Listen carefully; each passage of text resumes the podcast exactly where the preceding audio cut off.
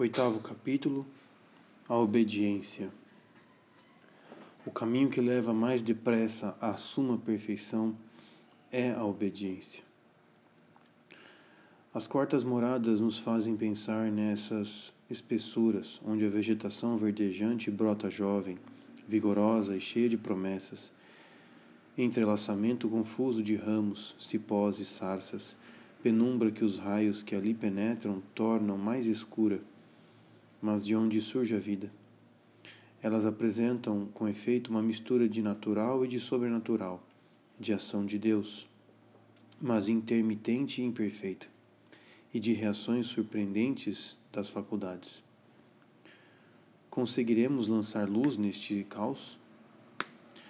Não seria excessivo multiplicar os esforços, pois importante soberania à glória de Deus que a alma não se deixe deter pelas dificuldades destas espessuras.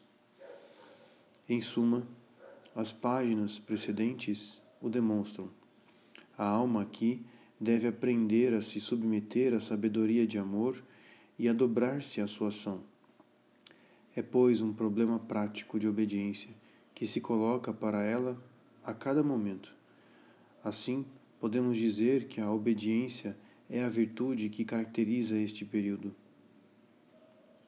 Um estudo sobre esta virtude da obediência deve então iluminar e permitir resumir bem como precisar os deveres da alma neste período, nos mostrando sob outro ângulo. Item A. A natureza da obediência. A obediência é uma virtude que une o homem a Deus submetendo-o à vontade divina, manifestada pelo próprio Deus ou pelos seus representantes. Já se pôde dizer desta virtude que ela é quase teologal. De fato, liga-se à virtude da justiça que nos faz dar a Deus o que lhe é devido. Deus tem direito soberano sobre nós, que somos suas criaturas. A submissão ao seu beneplácito e a execução, em todos os detalhes, da missão que ele nos confiou constituem para nós um dever que nos impõe a sua absoluta soberania. Além disso, o plano para cuja realização ele nos pede para trabalharmos é infinitamente sábio. Ele deve ter em vista a um só tempo a glória de Deus e a nossa felicidade. Não há nada que não seja muito razoável, sábio e são em tudo o que Deus exige de nós. Este Senhor absoluto não exerce seu poder senão para nosso bem e respeitando nossa liberdade. A sabedoria dos desígnios de Deus, assim como seu soberano poder, são, então, o fundamento da nossa obediência. A vontade divina chega até nós por diversos canais. Em primeiro lugar, a lei escrita por Deus nos seres e que os dirige para o seu fim providencial. De acordo com a sua natureza, esta lei é física e necessária para as criaturas privadas de razão. É moral para o homem, pois que respeita a sua liberdade e dirige-se à sua razão que lhe explora os primeiros princípios, a fim de extrair deles o conjunto dos novos, dos nossos deveres naturais para com Deus, para conosco e para com o próximo ao código da lei natural ajuntam-se os preceitos da lei evangélica, formulados por Cristo que conduzem o homem ao seu fim sobrenatural. Deus também confiou o direito e o encargo de manifestar sua vontade aos seus representantes, todos aqueles que direta ou indiretamente detêm certa autoridade. Não há autoridade que não venha de Deus, e as que existem foram estabelecidas por Deus de modo que aquele que se revolta contra a autoridade opõe-se à ordem estabelecida por Deus. Romanos 13, de 1 a 2. Entre os representantes de Jesus, a Igreja ocupa um lugar especial. Sua missão espiritual, assim como os poderes que recebeu diretamente de Cristo, asseguram a sua autoridade um primado que todos devem reconhecer.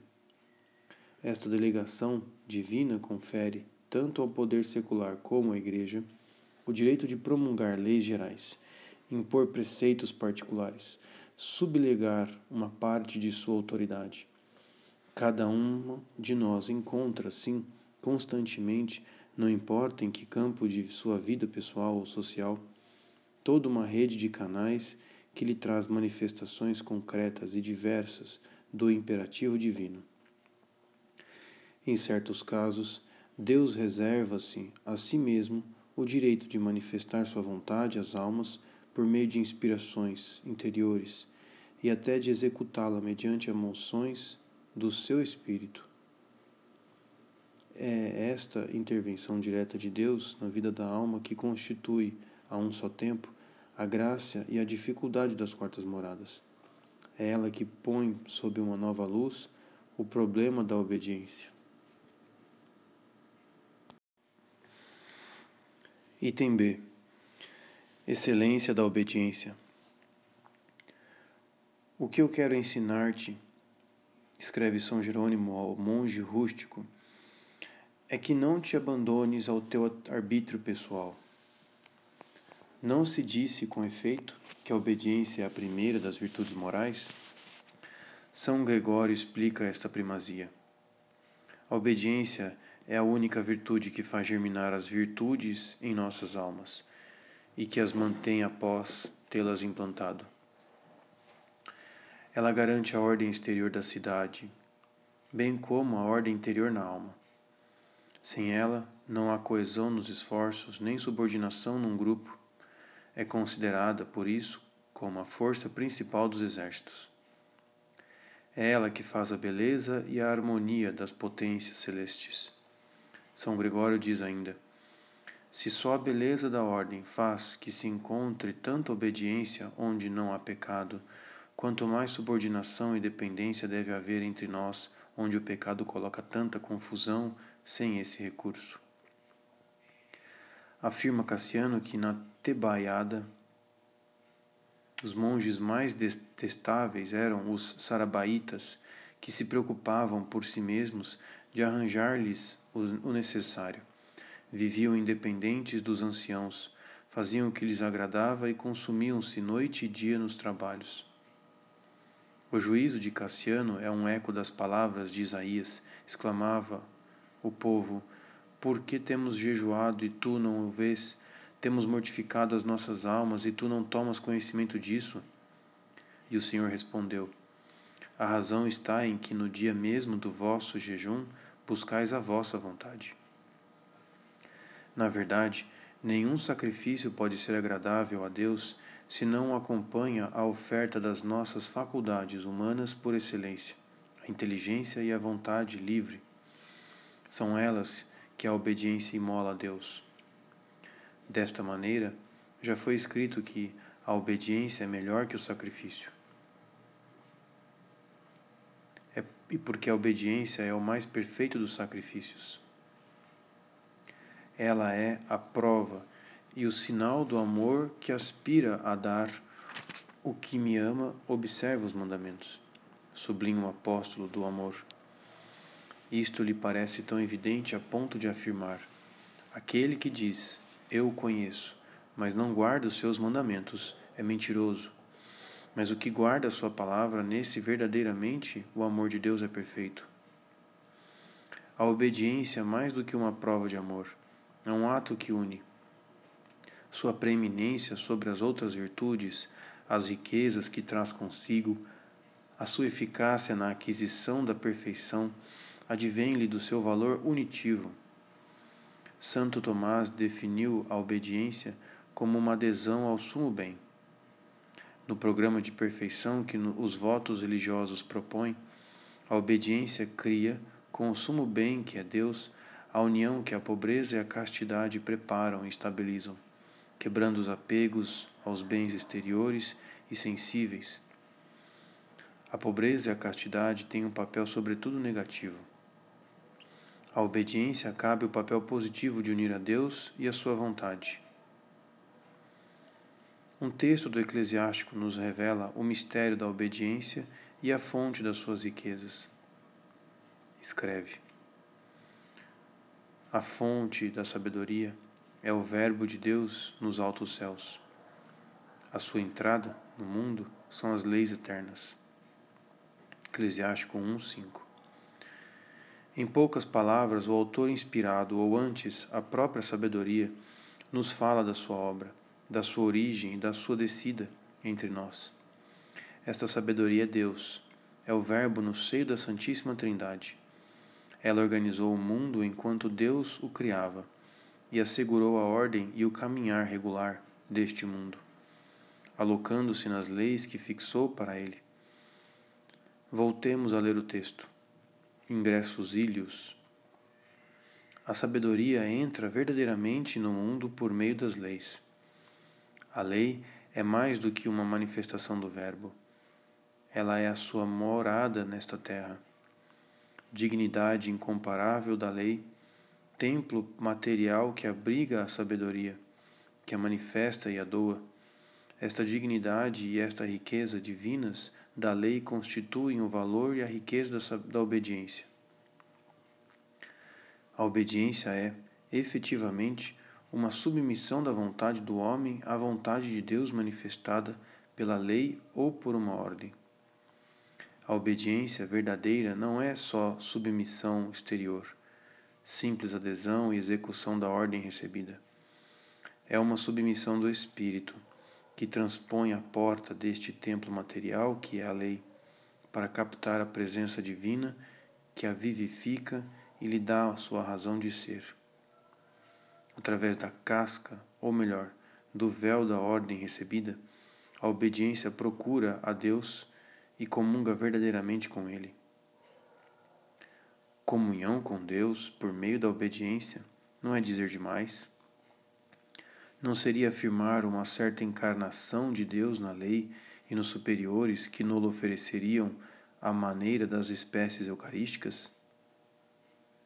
Respeitemos as distâncias que impõem a transcendência dos mistérios do altar, a presença na hóstia do corpo e do sangue imolados de Cristo Jesus.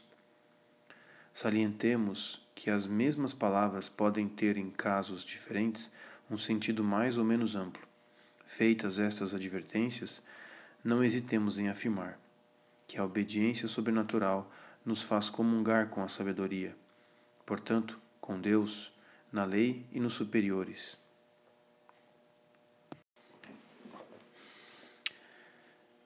É deste modo que, para chegar a esta estável adesão a Deus, que é a perfeição, três meios de comunhão com Ele nos são oferecidos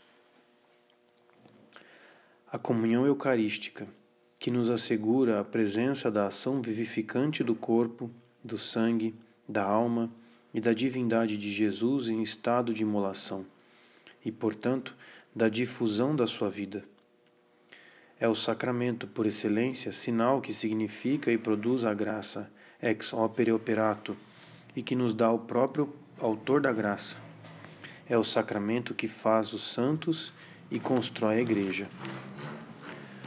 A contemplação, por meio do contato com Deus, que a fé viva estabelece, entrega a alma às invasões vivificantes da luz do Verbo que transforma, de claridade em claridade, até a semelhança com Deus.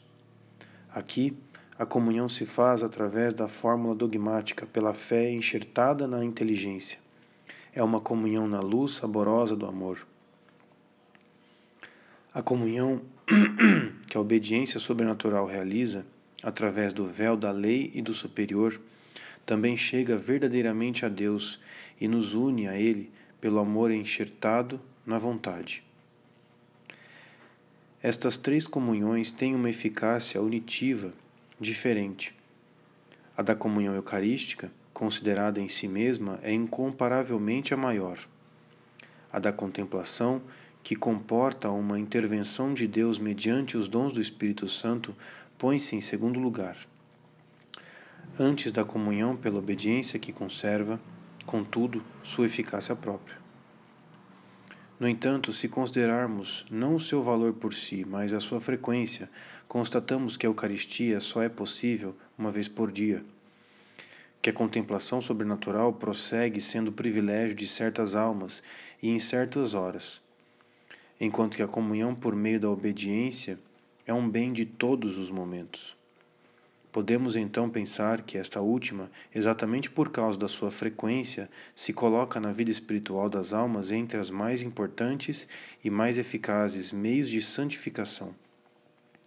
O caminho que leva mais depressa à suma perfeição é a obediência, escreve Santa Teresa. Uma análise dos bens que ela proporciona, como a comunhão com a sabedoria, nolo mostrará ainda melhor. A comunhão com a sabedoria nos assegura todas as propriedades da própria sabedoria. Em primeiro lugar, a sabedoria é luz, porque ela tem sua origem no Verbo, que é a luz no seio do Deus e que ilumina toda inteligência que vem a este mundo. A obediência nos faz participar da luz da sabedoria. Os pensamentos de Deus ultrapassam os nossos pensamentos, como o céu ultrapassa a terra. Os desígnios de Deus são infinitos como a inteligência que os concebeu. Sua transcendência torna-os obscuros e impenetráveis para nós. Como poderemos assegurar a este desígnio de Deus sobre o mundo, do qual não conhecemos senão a fórmula geral e que conserva em seu mistério até o fim de nossa vida o papel que nos foi confiado, a cooperação humana e, portanto, inteligente e livre que devemos a Ele? Como descobrir no dinamismo instável das paixões e das vontades dos homens, na complexidade dos acontecimentos exteriores, a vontade atual de Deus sobre nós? É na lei e nas ordens dos superiores que a sabedoria colocou a luz prática que nos indica a vontade de Deus. Omnia mandata tua veritas, canta o salmista. Lucerna pedibus meis verbum tum et lumen semitis meis. Todos os vossos mandamentos são verdade. A vossa palavra é lâmpada para os meus passos e luz para os meus caminhos. Declaratio sermonum taurum illuminat et intelligentum dat parvulis. A explicação de nós, de vossas palavras, ilumina e instrui os pequeninos. É pela obediência que o homem capta esta luz e a faz entrar em sua vida. A obediência caminha sempre na luz. Ela não impõe a submissão à inteligência, a não ser para fazê-la ultrapassar suas próprias luzes, que só podem ser limitadas, e para fazê-la entrar na grande luz de Deus. De maneira misteriosa, mas certa, ela indica à alma os caminhos que a sabedoria lhe traçou e a conduz a estas regiões que a sabedoria lhe fixou como morada da eternidade. São Paulo afirma a respeito do Filho que é o esplendor da glória do Pai, que Deus criou tudo por ele e que tudo conserva pelo poder de seu Verbo. Assim, como a luz, a onipotência e a força são propriedades do Verbo sabedoria. Esta força ele a comunica aos seus instrumentos. Estes a recebem como um dos frutos de sua comunhão com a sabedoria pela obediência. Está escrito: Hajam varonilmente, ou melhor, obedeçam corajosamente e o vosso coração será fortificado. A força conferida pela obediência aparece como um dos frutos mais misteriosos da comunhão com a sabedoria. E, no entanto, é um fato experiencial. Depois das hesitações do princípio, qualquer que seja sua fraqueza, a obediência encontra na adesão à vontade divina a força para continuar o seu caminho rumo à meta a atingir. A fecundidade da obediência e suas vitórias são as melhores provas da intervenção da sabedoria para sustentar sua ação. Está escrito que aquele que obedece cantará suas vitórias, e nós poderemos traduzir: cantará seus triunfos. A sabedoria, com efeito, é eminentemente fecunda. Ela alcança com vigor de um extremo ao outro e governa o universo retamente. O Verbo de Deus nunca retorna vazio, mas realiza tudo o que o expressa. Isto quer dizer que a sabedoria realiza todos os seus desígnios e segundo as ordenou.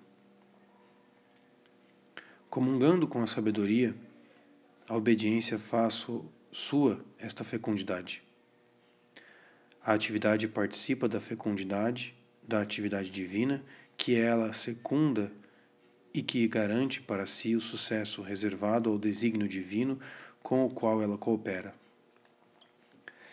É porque entram, por sua obediência, na linha dos decretos da sabedoria, que os santos são realizados prestigiosos, cujas obras resistem à prova do tempo, que desgasta as obras mais fundamentadas e as revoluções que derrubam civilizações. Como a igreja que permanece forte e serena no seio das mais violentas tempestades, assim também as grandes ordens religiosas fundadas pelos santos sobrevivem com maior fervor às mais sanguinolentas reviravoltas.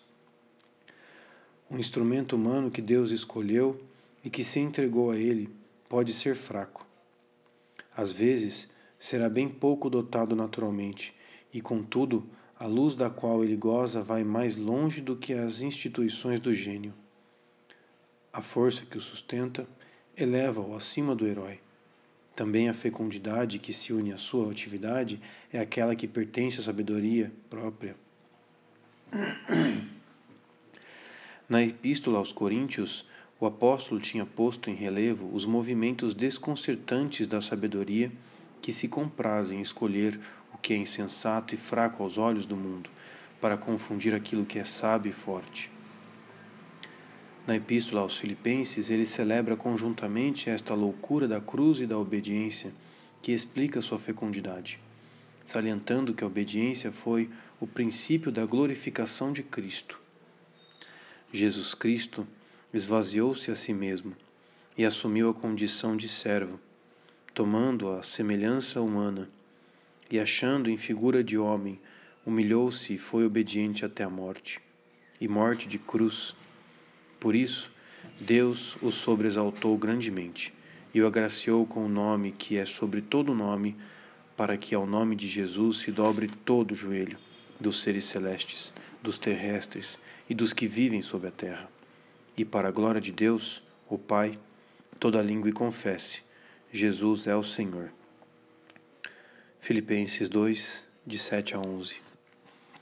A Epístola aos Hebreus traz um complemento a este pensamento e a este elogio da fecundidade da obediência. Elevado à perfeição, Cristo se tornou para todos os que lhe obedecem princípio de salvação eterna.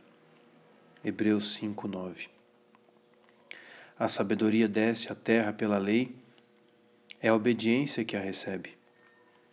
A sabedoria, eflúvio do poder de Deus, e a obediência, humilde cooperação humana, assegura o reino de Deus sobre nós, entre nós. A sua união não se limita a este triunfo terrestre. Ambas sobem até Deus para gozar eternamente de sua vitória numa glória comum no seio de Deus.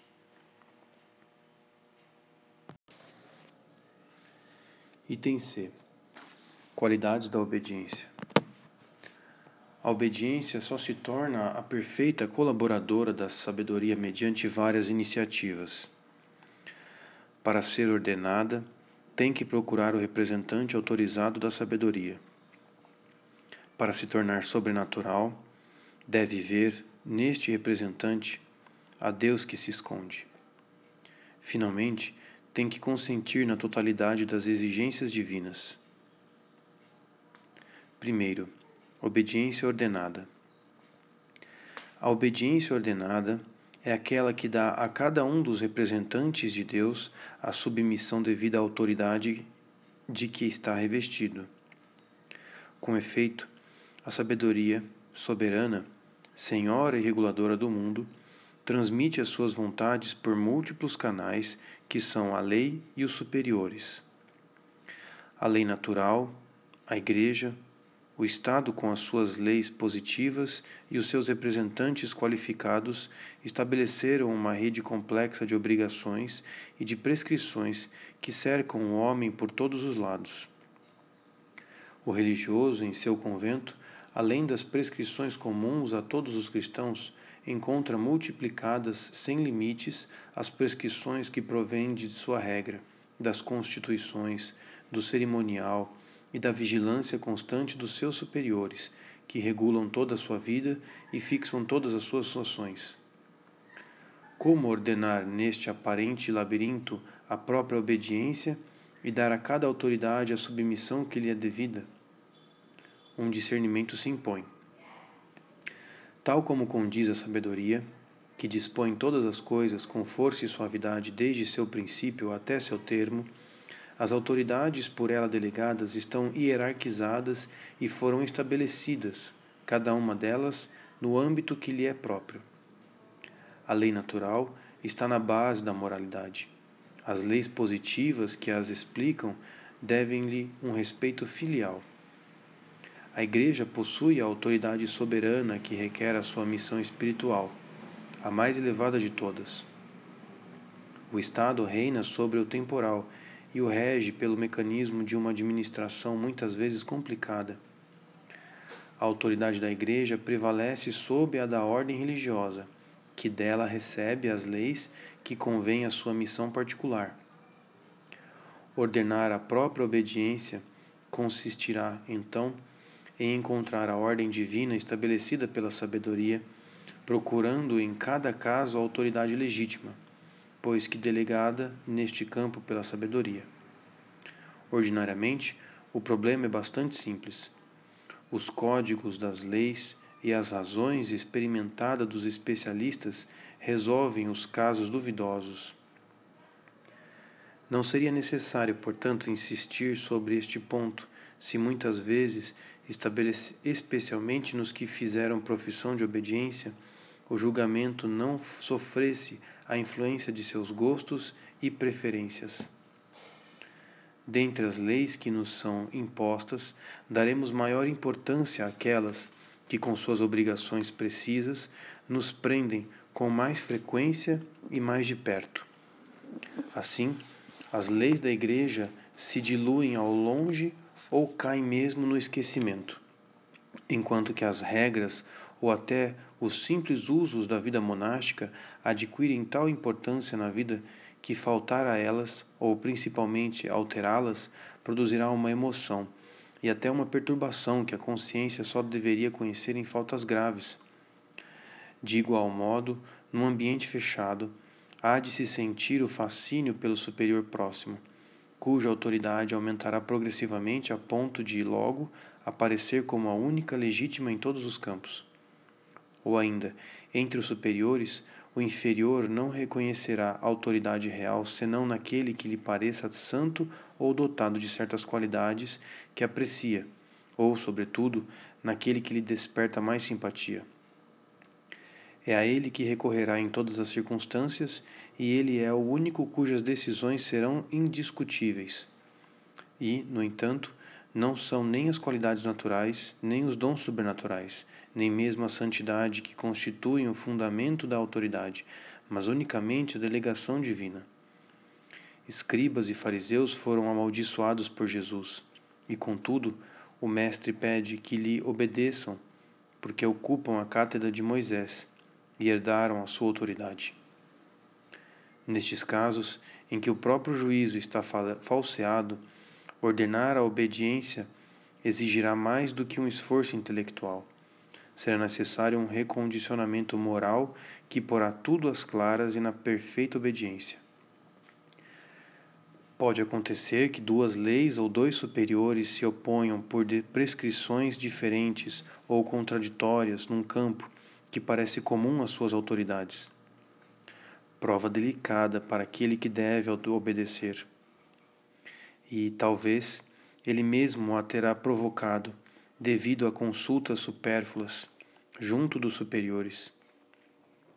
A dificuldade atual o fará mais discreto para o futuro.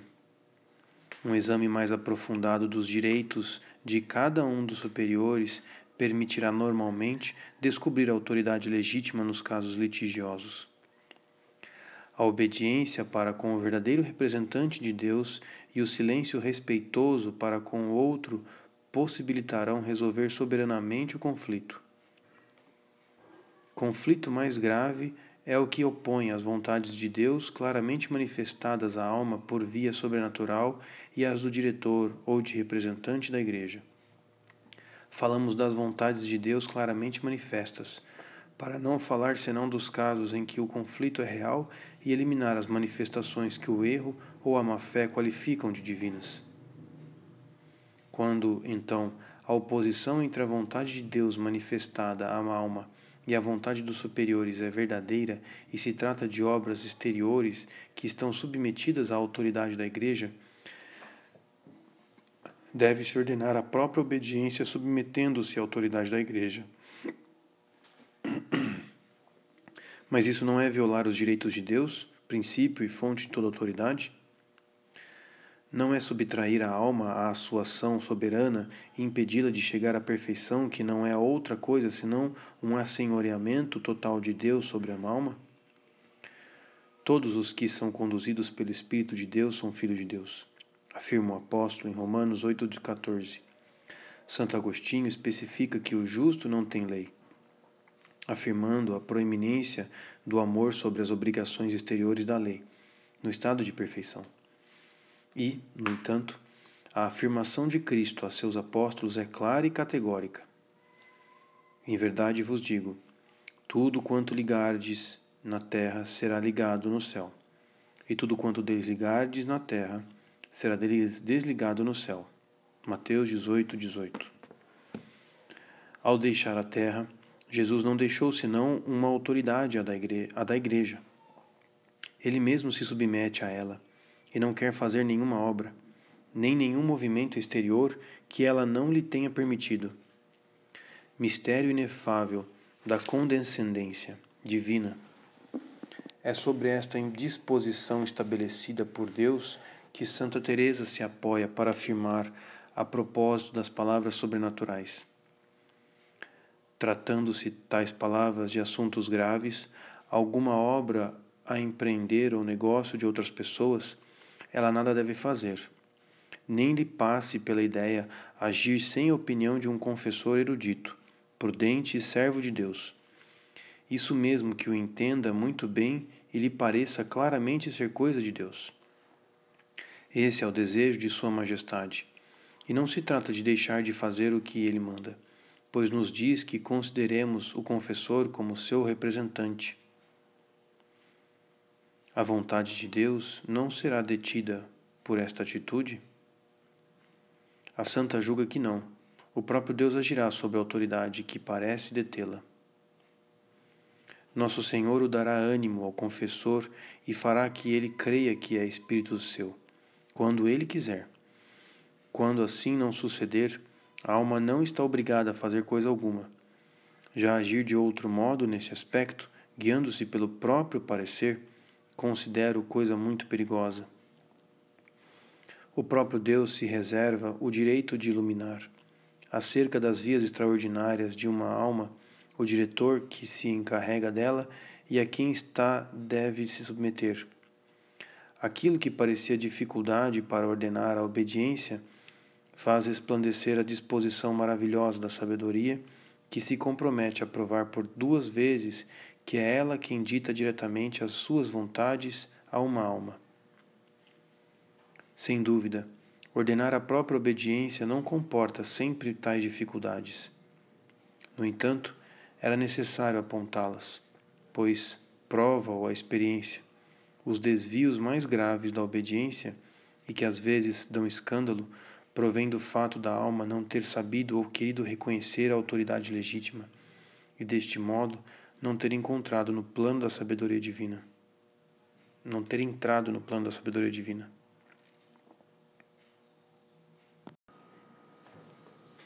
Segundo, obediência sobrenatural.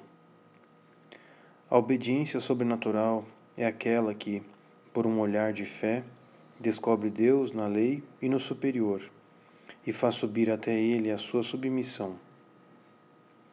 Com efeito, é por meio da fé que se estabelece o contato sobrenatural com Deus. Nosso Senhor exigia a fé aos que lhe solicitavam um benefício. A fé da cananeia o comove, a do centurião fala estremecer, enquanto que a hemorroísa de Carfanaum lhe arranca a cura por um gesto de fé audacioso. A fé, levando a aderir a Deus, estabelece o contato que permite o transbordamento da misericórdia divina. Este contato mediante a fé é necessário a toda a comunhão sobrenatural com Deus. O pagão sem fé, que recebesse o pão eucarístico, realizaria apenas um contato físico com as santas espécies e não comungaria verdadeiramente de Jesus Cristo.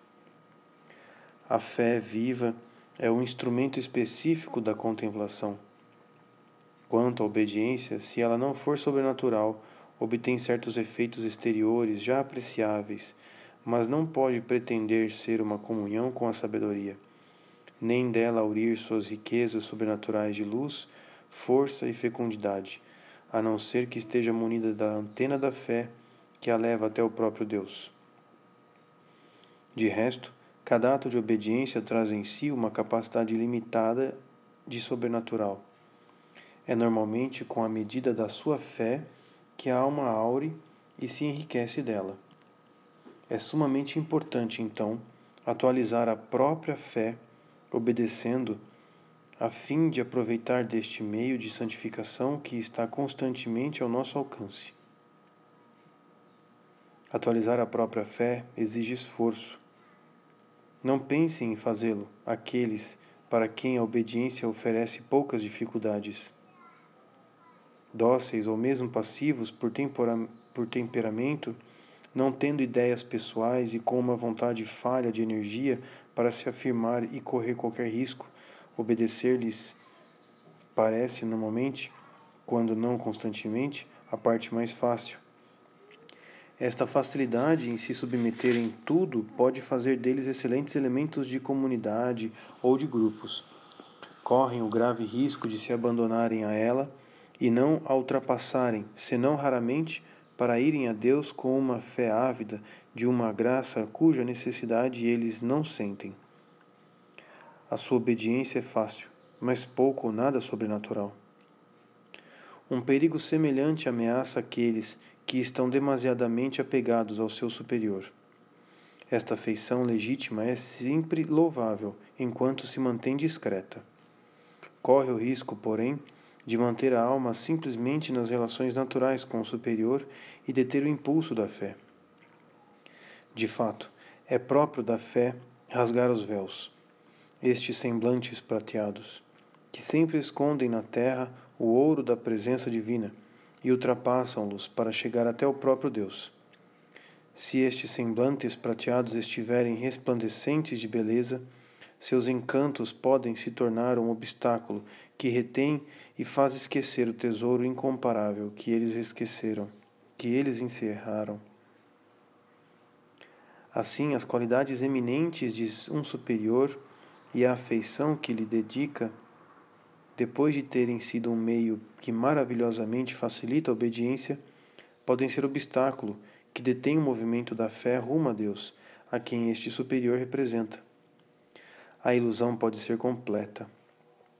Julgava-se que se obedecia com perfeição. Muda o superior. E a obediência parece ter desaparecido com os semblantes prateados que lhe serviam de apoio. A facilidade tinha feito renunciar ao esforço de ultrapassar, e na inação, a fina ponta da fé embotou-se. Naquele tempo, pelo contrário, não encontra no superior as qualidades que lhe agradam este esforço de superação para chegar a Deus se mostrará necessário como o único meio para permanecer fiel aos seus deveres. Estes, estas dificuldades são talvez uma disposição providencial com relação a ele. Se, na verdade, tal pessoa for alguém dotado e destinado a dirigir os outros mais tarde, importa muitíssimo que ela aprenda, em primeiro lugar, a comungar com Deus pela obediência. Ela não conseguiria ser um intérprete fiel da vontade de Deus para os seus inferiores se ela mesma, pela obediência sobrenatural, não tivesse aprendido a abrir sua alma à luz de Deus e se não a tivesse tomado dócil e flexível sob sua ação.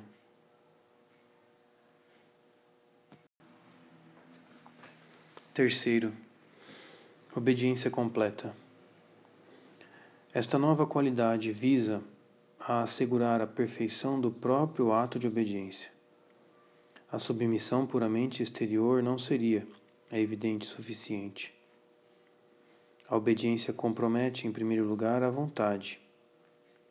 Une a vontade humana à vontade divina, submetendo a primeira à segunda. Sem dúvida, a obediência exige, em primeiro lugar, a entrega completa da vontade. Mas podemos dissociar a vontade da inteligência, que a esclarece e determina suas escolhas? Deus é o nosso Senhor absoluto uma homenagem apenas parcial não seria digna dele. Ademais, para que a obediência seja uma comunhão com a sabedoria, ela deve entregar-lhe todo o nosso ser. Para ser perfeita, deve ser completa, humana no sentido pleno da palavra, submetendo a Deus todas as nossas faculdades, sobretudo as mais nobres, a inteligência e a vontade. A submissão da inteligência coloca um problema, cujas dificuldades não podem dissimular. Criada para a verdade, como a vontade para o bem, a inteligência não pode se submeter senão à verdade. Ninguém pode obrigá-la a uma submissão constante e incondicional se não puder garantir que possui sempre a verdade. Deus e a Igreja, infalível, têm direito a essa submissão total. O superior, encarregado legítimo de Deus para transmitir as suas vontades, nem por isso se torna infalível. Ele tem direito à submissão da vontade. Os riscos de errar que seu mandato lhe deixa permitem-lhe pretender uma submissão total da inteligência? Eis um caso prático para concretizar o problema. Um religioso ocupado numa tarefa na qual é considerado um perito, recebe do seu superior a ordem de executá-la de outra forma. Respeitosamente, como deve ser, faz notar a sua experiência e os inconvenientes da ordem dada. Não obstante, o superior mantém a ordem. O religioso a cumpre com toda a sua boa vontade. Mesmo assim, o resultado é aquele que ele tinha previsto. Vê-se claramente que o superior se enganou. O religioso, na obediência completa que queria dar à ordem recebida, deveria ter feito entrar a submissão do seu juízo quando o superior se enganava? Tomamos um caso extremo e quase extraordinário, se bem que possível. Normalmente, em semelhante caso, o superior terá, para dar tal ordem, motivos que serão justificados pela experiência. A solução do problema encontra-se numa distinção entre juízo especulativo e juízo prático. O primeiro refere-se ao fato em si, independentemente das circunstâncias prescritas, e pode ser conservado quando se tem a evidência a seu favor. Assim, o inferior teria podido, sem faltar ao seu dever, formular este juízo. Apoiando-me na minha experiência, posso afirmar que a melhor maneira de fazer este trabalho é aquela que utilizo habitualmente. O juízo prático tem por objeto o caso concreto, tal como ele se apresenta nas circunstâncias particulares com a ordem do superior. Este juízo tem que se submeter para que a obediência seja perfeita. No caso presente, poderia formular-se assim: A melhor maneira de fazer este trabalho na circunstância presente tendo sido dada a ordem do superior, é aquela que ele me indica.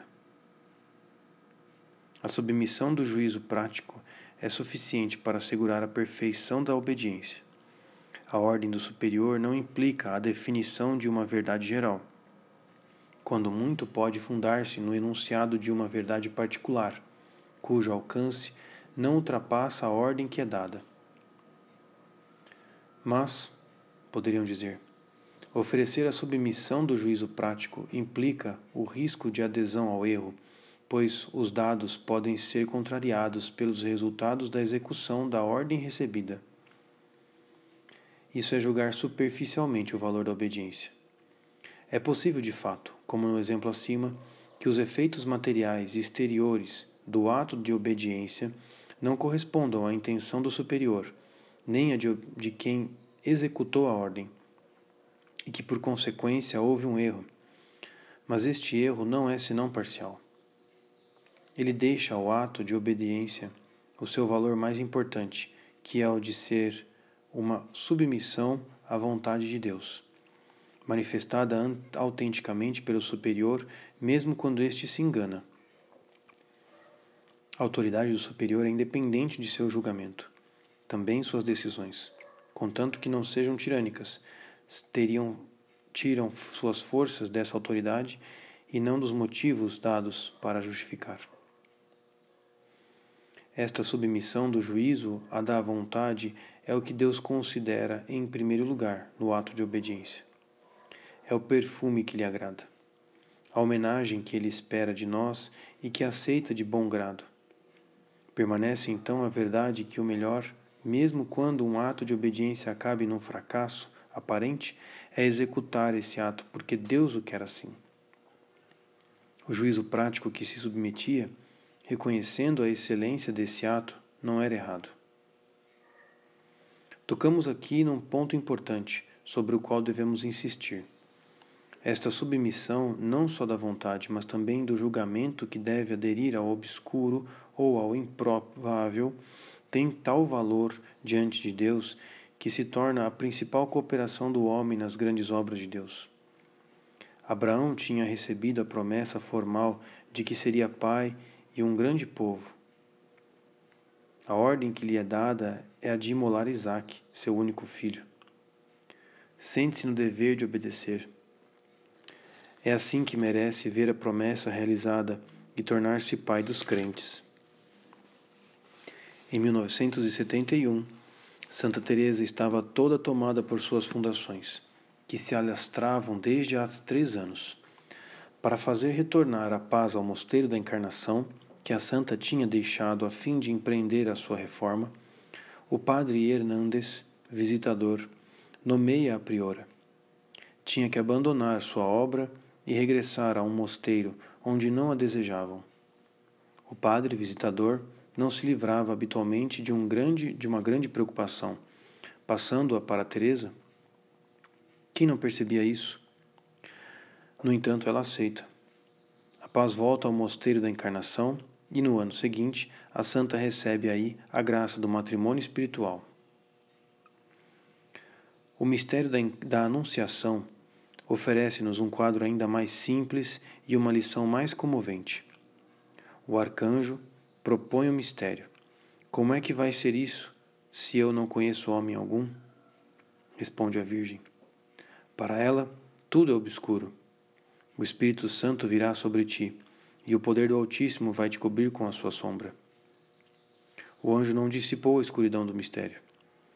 Ele simplesmente anunciou a intervenção direta de Deus. Eu sou a serva do Senhor. Faça-se em mim segundo a tua palavra. Lucas capítulo 1, versículos 34 a 38. A Virgem submeteu-se e o mistério da encarnação realizou-se imediatamente. Antes de se tornar nos vértices, a cooperadora humana das maiores obras de Deus, a obediência deve ser a mais constante e a mais fiel prova do amor.